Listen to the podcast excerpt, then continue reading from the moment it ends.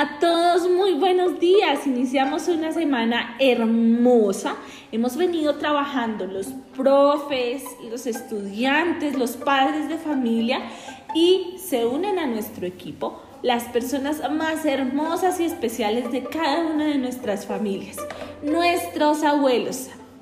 Vamos a iniciar entonces a escuchar cada día los podcasts de las lecturas de capítulos del Principito, la obra literaria que estamos disfrutando en familia. Bienvenidos.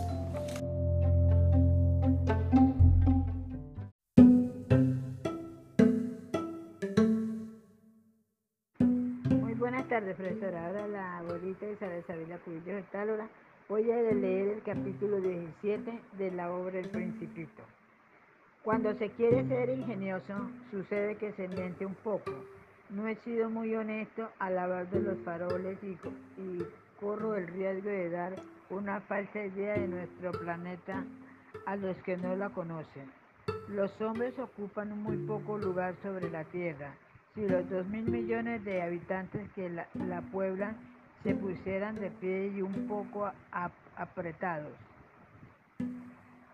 como en un, en un mitin, cabrían fácilmente en una plaza de 20 millas de larga por 20 de ancho.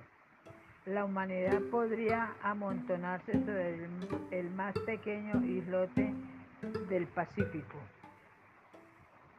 Las personas mayores no lo creerán, seguramente, pues siempre se imaginan que ocupan muchos sitios se crean, se creen importantes como los, los boamos y le dieran pues que hagan el, el cálculo. Eso les gustaría que, ya que adoran las cifras, adoran las cifras, pero no es necesario que pierdan el tiempo inútilmente, puesto que tienen confianza en mí, el pequeño príncipe. Una vez que llegó a la tierra quedó sorprendido de no ver a nadie. Tenía miedo de haberse equivocado de planeta. Cuando un anillo de color de luna se devolvió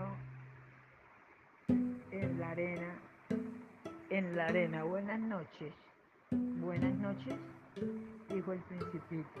Buenas noches, dijo los parientes. La serpiente. ¿Y sobre qué planeta he caído? Preguntó el pequeño príncipe.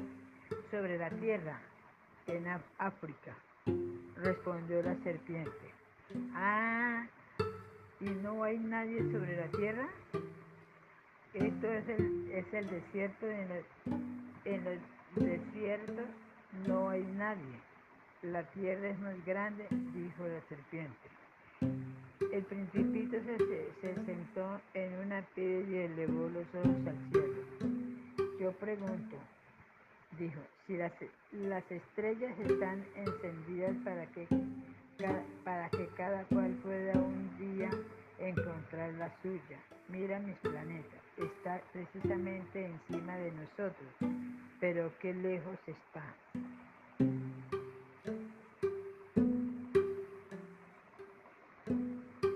Bello, dijo la serpiente.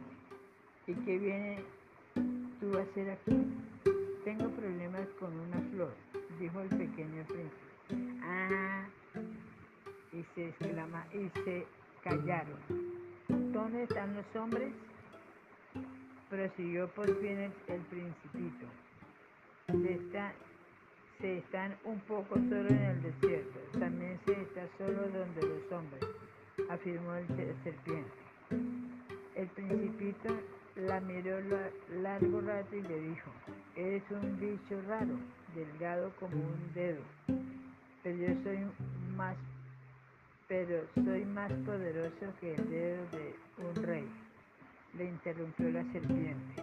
El pequeño príncipe sonrió.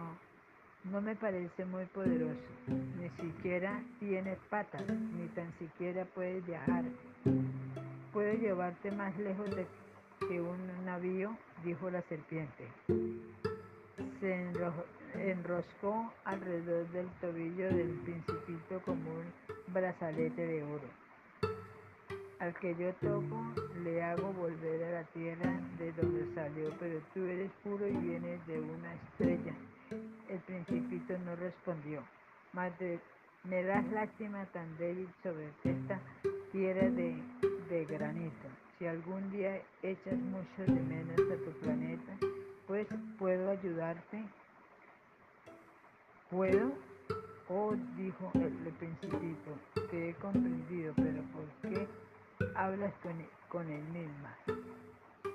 Yo lo, yo lo resuelvo todo, dijo la serpiente y se callaron. Bueno, gracias, profe.